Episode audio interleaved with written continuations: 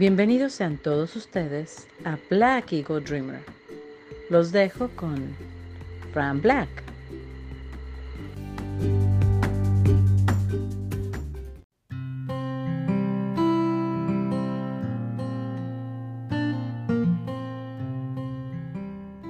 Buenos días, buenas tardes y buenas noches. Bienvenidos sean todos ustedes a Black Eagle Dreamer. Hoy domingo siendo 26 de julio del 2020. El uróboro, serpiente que se come la cola, es un símbolo que muestra a un animal serpentiforme que engulle su propia cola y que forma un círculo con su cuerpo. El uróboro simboliza el ciclo eterno de las cosas, también el esfuerzo eterno, la lucha eterna o bien el esfuerzo inútil ya que el ciclo vuelve a comenzar a pesar de las acciones para impedirlo. ¿Qué pasa si de pronto tienes una oportunidad de revivir tu vida por segunda ocasión? ¿Hasta qué punto serías capaz de modificar situaciones, sucesos? Alguna vez Gabriel García Márquez dijo, recordar es fácil para el que tiene memoria, olvidarse es difícil para quien tiene corazón. O Isabel Allende, memoria selectiva para recordar lo bueno, prudencia lógica para no arruinar el presente y optimismo desafiante para encarar el futuro. San Juan de la Cruz dice, era una pasión por la mirada y en su mirada estaban los ojos antes del tiempo. Dice su padre que el tiempo es melancolía y cuando se para lo llamamos eternidad. Y el gran Charles Dickens reflexiona sobre tus bendiciones presentes, de las que todo hombre posee muchas no sobre tus pasadas penas, de las que todos tienen algunas. Todos tienen y tenemos definiciones de nuestro pasado, nuestro presente y nuestro momento regresaríamos a cambiar ciertas cosas, sabiendo que por mínima que sea podría darle un giro drástico hasta convertirlo en algo peor. A veces podría parecer que se logró una vida plena sin huecos, que se tiene la compañía que se soñó, los logros que se trazaron, el nivel y estabilidad que genera calma, pero, ¿qué piensa tu compañía? ¿Acaso vive tu mismo sueño? ¿Hasta qué punto nos cegamos por nuestra plenitud y no volteamos a ver a esa compañera de vida que dejó todo por estar con ese amor que te complementa, pero que al paso de los años no termina por bastar? Dejaste de vivir. ¿Es razón suficiente para decidir que no vale la pena seguir viviendo? ¿Que lo mejor es el suicidio? Pero antes de continuar con el tema, pasemos con la sección que quedó como volando en el aire. La vez pasada que platicamos sobre Jeff Buckley y vamos empapándonos más sobre esta creación mágica. Un placer pasar la voz a Laura Hernández.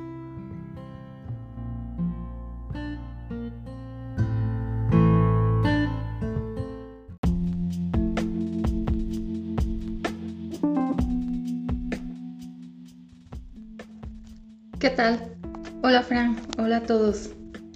Hoy les quiero platicar de todo un himno musical conocido por varias generaciones. Esta canción la hemos escuchado un montón de veces, en conciertos, en bodas, en series, en películas. Además, nunca falta quien la interpreta en los concursos de, de canto. Es tan mítica que son pocos los que no la han escuchado. Músicos de todos los estilos han hecho sus versiones y se ha hecho famosa a lo largo del tiempo. Es una de las canciones más cobereadas junto con Bésame mucho, Over the Rainbow y una de las más famosas es la que aparece en Shrek, la película. En la escena en la que Fiona está a punto de casarse. Esa es la versión de John Cale que fue originalmente grabada en 1991, pero que después formó parte del soundtrack de la película. Estamos hablando de Aleluya, escrita por Leonard Cohen. Leonard Cohen fue un autor canadiense que escribió novela, poesía. Después lo animaron a adentrarse a la música y precisamente esto es lo que le da mucho contenido a sus letras. Aunque claro, pues también la música tiene su, mérito. En 1984 graba Aleluya. Se dice que inicialmente tenía 80 estrofas y que tardó dos años en componerla, aunque las más usadas generalmente son 4 o 5. No hay una explicación oficial sobre su significado. Cada persona tiene su interpretación personal y tal vez eso hace que le guste a tanta gente. Incluso muchas veces se le ha cambiado la letra, pero hay declaraciones de Leonard Cohen que dice que está llena de referencias a la Biblia. Está basada en una historia bíblica, en la historia de David y Betsabé. Leonard Cohen este, fue judío, entonces el conocer este, la Biblia lo llevó a escribir mucho sobre esto, pero no necesariamente en el sentido religioso. David este, es este personaje de la historia de David y Goliat que llegó a ser rey de Israel y él mismo de las mañanitas, la que cantamos siempre en los cumpleaños. Resulta que David, siendo rey, un día estaba mirando las casas del reino desde la azotea y descubre a Betsabé, que en ese momento estaba bañándose y se queda deslumbrado con su belleza. Entonces la manda a llevar al palacio y se acuesta con ella. Él queda enamorado, pero Betsabé era casada. Estaba casada con un soldado. Y David lo envía a la guerra, sabiendo que ya no regresaría. Betsabé queda embarazada. El bebé muere. Después tienen otro hijo que fue Salomón, que también fue rey. Pero esa es otra historia, de eso no habla la canción. La canción se centra en ese momento de romance entre David y Betsabé y de cómo una palabra como aleluya, que en hebreo significa gloria a Dios o alabado sea Yahvé, puede ser utilizada en otros contextos. Encontré en internet un análisis que hace Pablo Abarca y que me gustó mucho y lo quiero compartir con usted, con ustedes. Este, si analizamos la estructura de la canción, de las cuatro estrofas más usadas, vemos que la primera estrofa la la habla un narrador, el narrador 1, la segunda es por otro narrador, en la tercera habla Betsabé y en la cuarta David. Y empieza así. Oí que existía un acorde secreto que David tocaba y complacía al Señor.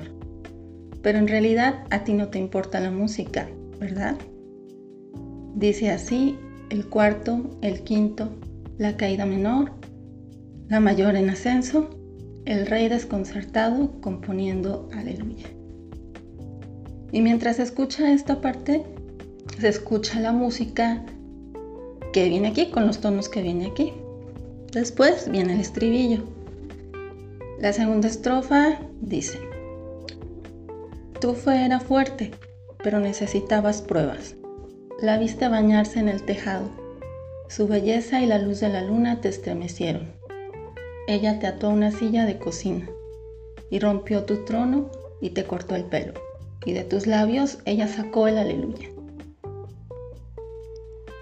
Esto este, es narrado por una segunda persona, o sea, narrador 2, que puede ser Leonard Cohen o Dios hablándole a David. La parte de la silla, pues es una referencia sexual, Betsabé seduciendo a David. Y las dos últimas, los dos últimos versos es la parte que mejor resume el significado de la palabra aleluya en el contexto en el que David se lo dice a Betsabé, en lugar de decírselo a Dios. Primero, ella rompe su trono, le quita la autoridad como rey. Después dice que le corta el pelo, tal vez haciendo alusión a otra historia bíblica, la de Sansón y Dalila el cual pierde su poder, toda su fuerza al cortarle el pelo. Luego Betsabe consigue sacar de los labios de David la palabra aleluya.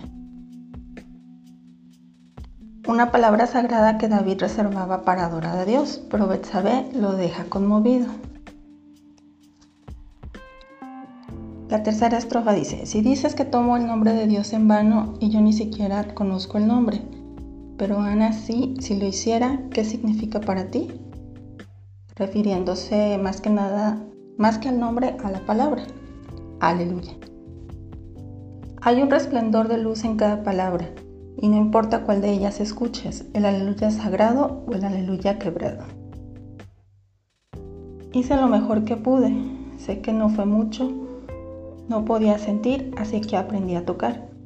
Dije la verdad, no he venido aquí para engañarte, y aunque todo salió mal, me quedaría aquí ante el Señor de la canción, con nada en mi lengua más que un aleluya. Y aquí ya le dan nuevamente el significado sagrado. Pues hasta aquí este pequeño análisis que tal vez es muy subjetivo, como todo en el arte. Sabemos que la música no tiene idioma, pero tal vez la próxima vez que vuelvan a escuchar la canción, pues ya no la vean con los mismos ojos. O tal vez sí, pero desde otra perspectiva. Gracias por escucharme.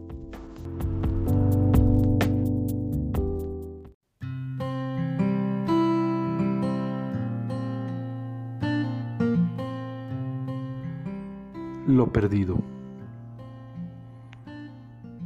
¿Dónde estará mi vida? La que pudo haber sido y no fue, la aventurosa o la de triste horror, esa otra cosa que pudo ser la espada o el escudo y que no fue. ¿Dónde estará el perdido antepasado persa o el noruego? Donde el azar de no quedarme ciego, donde el ancla y el mar, donde el olvido de ser quien soy. ¿Dónde estará la pura noche que al rudo labrador confía el iletrado y laborioso día, según lo quiere la literatura? Pienso también en esa compañera que me esperaba y que tal vez me espera. Poema de Jorge Luis Borges.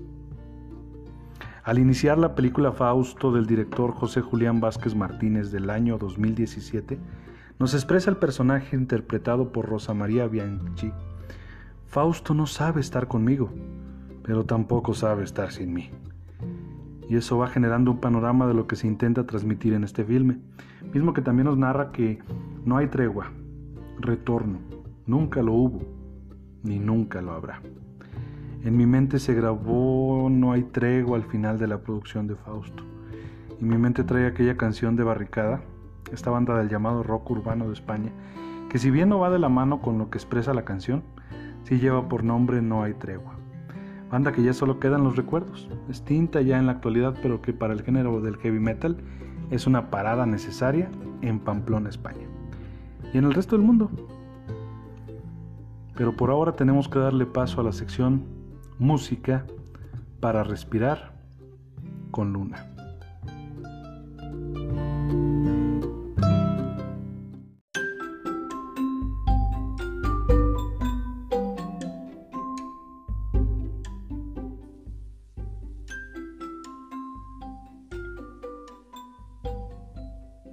Hola, Bere, ¿cómo estás? hola, Frank, muy bien. ¿Y tú? Qué gusto estar con ustedes otra vez el día de hoy. Un placer, ya sabes que eres de las consentidas de aquí del, del podcast. muchas gracias. Cuéntame, ¿cómo has estado? Qué lindo, qué lindo. Bien, bien, muchas gracias. Este, pues ya entusiasmada por, por todo lo que viene. Eh, creo que el trabajo va viento en popa, que todo va saliendo muy bien. Entonces, pues digo, adaptándonos, ¿no? A las circunstancias, pero, pero muy bien, muy contenta, muchas gracias. Anduviste por Aguascalientes, por León, por todos lados. Así es. Un poquito, con muchas precauciones siempre, pero, pero por ahí anduve. ¿Tú qué tal? ¿Cómo ha ido tu semana? Yo bien, bien. Ha sido una semana muy familiar. Eh, un, buen, un buen rato con, con los sobrinos y, pasándola bien, pues más que nada como que ha sido una semana relajante, que, siempre como que eso te lo, te lo brinda la familia y pues siempre se disfruta y se agradecen esos, esos momentos, así que tranquilo y pues sí, eh, afrontando ya, como dices, entretenerse y buscar cómo salir adelante, pues de acuerdo a cómo van las cosas en esta, pues en estos tiempos que ya no están igual que antes, pero pues siempre viendo lo positivo. La verdad. Pues qué bueno, qué bueno, Frank, me da mucho gusto. Digo, hay que sacar el lado positivo, ¿no? El tiempo en familia para mí es, es preciado. claro, y muchas veces pues se nos hace como tan monótono, tan común, podríamos decirlo así. Pero cuando de pronto te falta alguien tan especial o, o, la lejanía a veces te separa un poco de, de gente que normalmente ves pues sí empiezas como que a apreciar cada vez más los momentos, o debe uno de apreciarlos más. Sí, sí, así es. Ya nos pusimos Mucho. Un poquito. Cambiando el tema, cuéntanos, Bere, ¿qué, ¿qué, novedad nos traes hoy? Pues mira, Frank, les voy a, a, platicar sobre un artista que pues ya tiene carrera, que ya es un poquito, bueno, no tan, no tan nuevo, que asumo que muchos lo han de conocer por su última canción que se hizo muy popular, que es John Mayer. Este, y bueno, la canción de las, de las que le platico a ustedes es este New Light, asumo que la han escuchado mucha gente. Este, le fue muy bien con esta canción, la verdad es que yo, yo no lo conocía, escuché esta canción y me encantó y ahí fue cuando me empecé a clavar. Si te soy honesta, digo, tiene varios discos, no los he escuchado todos, pero sí hay tres en particular que me gustan mucho de él. Y este. Y, bueno, este artista es como soft rock, más o menos. Tiene varios reconocimientos, tiene varios Grammys. Desde que empezó su carrera musical, este, ha sido inspirado por grandes como del blues.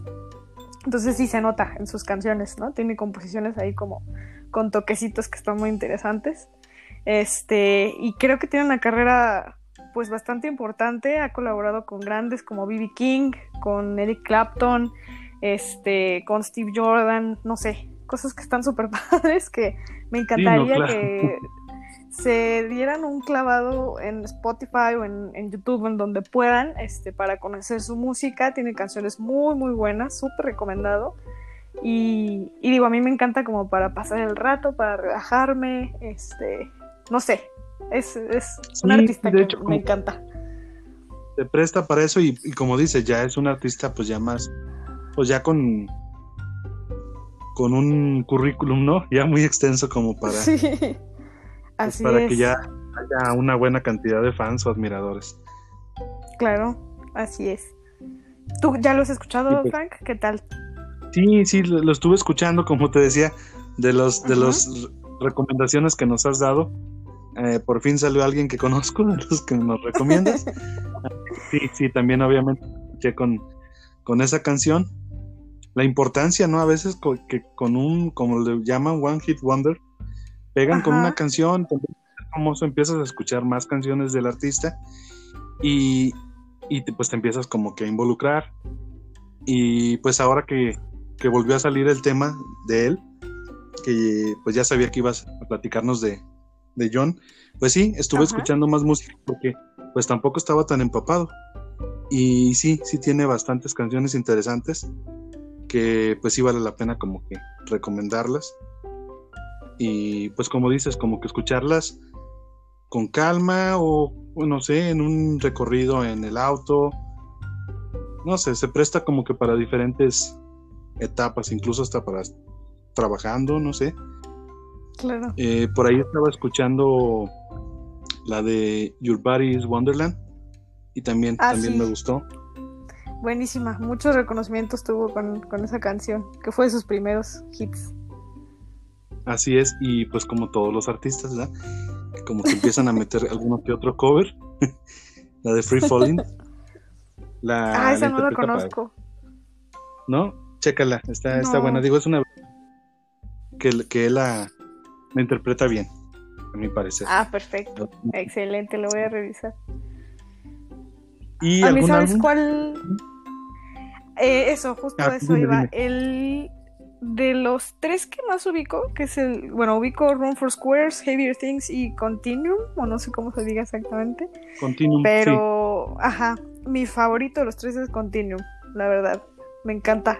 Me gustan mucho de Sí. sus canciones de ese disco, que se llama, una se llama Gravity y la otra es In Repair. Entonces, ojalá que las escuchen. Tiene cosas súper padres, ¿eh? Me encanta, me gusta mucho la canción que, este, que grabó con Eric Clapton, Don't Wait. Es muy, muy buena. Bueno, a mí me gustó mucho. O incluso tiene una colaboración en vivo con Alicia Keys de esta canción que también me encanta, que se llama, ay, ¿cómo se llama? If I Ain't Got You. Ah, sí, sí, muy buena. ¿Sí la has escuchado? Me encanta esa canción. Voy a, voy a procurarla. Pero coincido contigo, también creo que mi favorito es Continuum. Bueno, de lo que he escuchado. Pues, la verdad. Sí, sí, sí. Todavía tengo mucho que escuchar. A mí me gusta mucho. sí, yo igual, ¿eh? Definitivo. Pero bueno, de hecho, justo lo que mencionabas, ¿no? Es un artista que yo escucho normalmente cuando voy en carretera. Y este y me encanta hacer viajes escuchando. Se disfruta, la verdad. Digo, es, es interesante cómo, bueno, al, al, tiempo, al tiempo, es algo que he platicado con amistades, con familia, con, con compañeros de trabajo y como que mucha gente coincidimos o, o no sé, como que sirve de excusa el camino, el estar en carretera. Eh, sí, ¿verdad? sí ir escuchando música, a lo mejor como que sería para hablar un tema en específico sobre qué música escuchar en el camino, si, un día te, te, llamara la atención, pero como que sí, no sé si algo tenga que ver psicológicamente o no sé, pero bueno, creo que pues la lógica sería como que pues, la música obviamente te va a relajar y a lo mejor ante el estrés que le puede causar a mucha gente manejar, algunos no, pues la música tranquiliza un poco, ¿no? Los relaja. Sí, sí. Pues, pues aquí John Mayer es una buena compañía. Exactamente.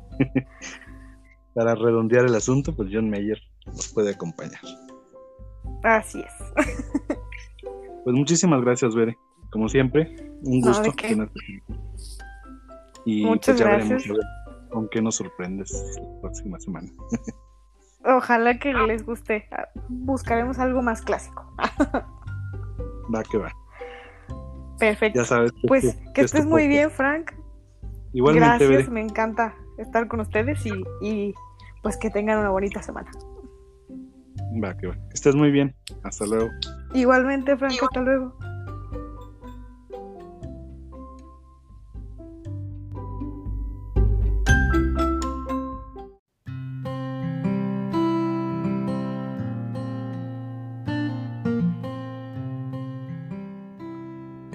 Uroboro simboliza el esfuerzo eterno, la lucha eterna o el esfuerzo inútil, la naturaleza cíclica de las cosas, el eterno retorno y otros conceptos que vuelven a comenzar a pesar de las acciones para impedirlo. No hay tregua, retorno.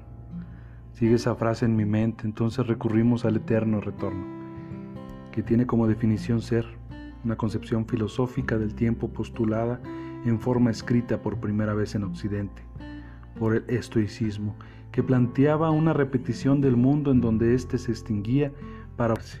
Bajo esta concepción, el mundo era vuelto a su origen por medio de una conflagración donde todo ardía en fuego. Una vez quemado, se reconstruía para que los mismos actos ocurrieran una vez más en él.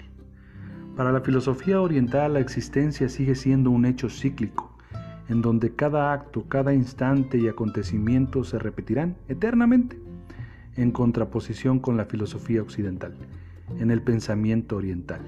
El eterno retorno llevará a la perfección del universo, pues en cada reinicio se pulirá cada hecho, hasta ser perfecto. Suena romántico, suena poético, pero en Fausto la película misma, que se basa en el cuento El Otro, de Jorge Luis Borges, nos plantea el director que la vida normalmente no es felicidad y que en muchos casos, por más que hayas logrado tus propósitos y metas, la vida termina sorprendiéndote de manera negativa. Pero mejor pasemos a la sección de Angélica porque parece que quiere deprimirse Julián Vázquez. Pero antes recomendarles la película Déjame entrar, la versión original. Viene a colación debido a lo que nos va a compartir Angélica.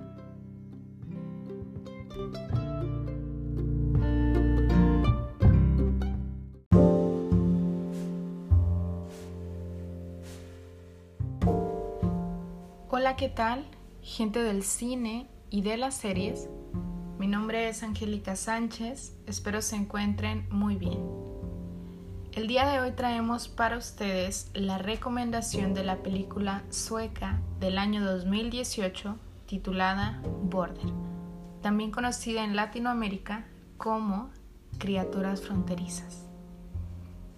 Dirigida por el director de cine y guionista iraní Ali Abbasi y protagonizada por Evia Milender y Airo Milnov. Border es una película del género fantástico que narra la vida de Tina, una agente de aduanas con un extraordinario sentido del olfato, el cual le permite reconocer la culpa, la vergüenza, la rabia y el miedo en las personas. Aunado a este talento, Tina vive con una extraña apariencia física que limita su convivencia y desarrollo, lo que la lleva prácticamente a aislarse de la vida social, teniendo una vida monótona que va del trabajo a su hogar. El contacto con los seres humanos para Tina es complicado. El temor y el miedo que la gente tiene al estar cerca de ella es parte de su día a día. Es por ello que su contacto meramente social se desarrolla con el medio y entorno natural que la rodea, sintiendo un profundo respeto, empatía y bienestar al estar en contacto con la naturaleza. La trama principal de Border se desarrollará cuando por casualidad Tina conoce a Bore, un sujeto con características físicas muy similares a ella, lo cual la dejará muy concernada e interesada en conocer más sobre este individuo. ¿Quién es? ¿De dónde viene? ¿Por qué es tan similar a ella? Y asimismo, ¿por qué se siente tan profundamente atraída, identificada y en paz junto a él? Sin embargo, Tina no logrará percibir las emociones e intenciones que Bore tiene, lo que la mantendrá en constante duda y alerta por entender el objetivo que hay detrás de ese casual encuentro. Sin lugar a duda, Border te permitirá apreciar las emociones y el sentimiento humano, así como la búsqueda constante de uno mismo por sentirse identificado y en pertenencia a un lugar. Te permitirá entender la maldad, la corrupción y la violencia como parte que componen al ser humano y que lo dañan a sí mismo. Border. Una recomendación más que no se pueden perder. Nos vemos en la próxima.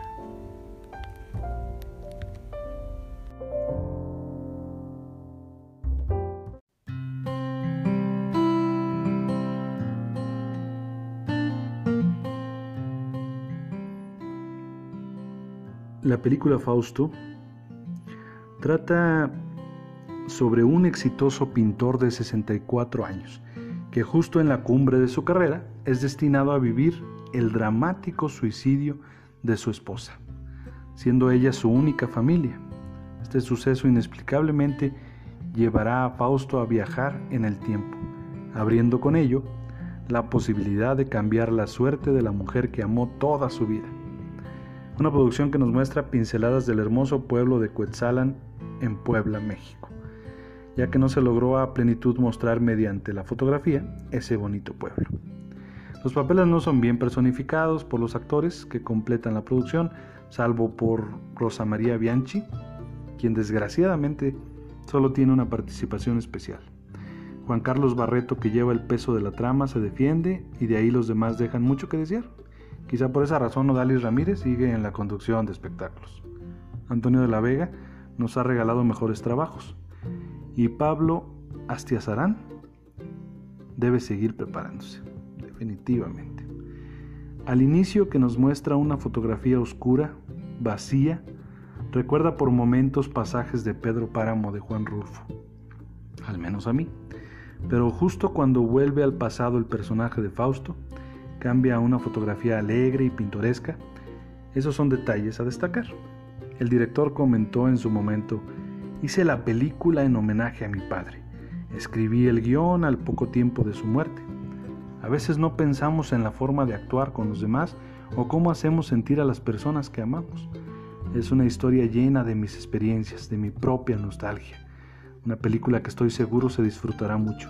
En fin, se las dejo ahí servida para quienes quieran adentrarse a ese mundo telenovelesco que nos brindó José Julián Vázquez.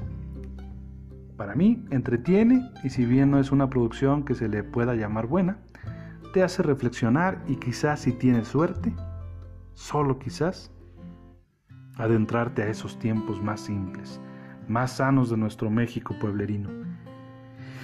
Pues que tengan un excelente inicio de semana y no dejen de ver cada día como eso. Así, sencillo. Un nuevo día, una nueva oportunidad.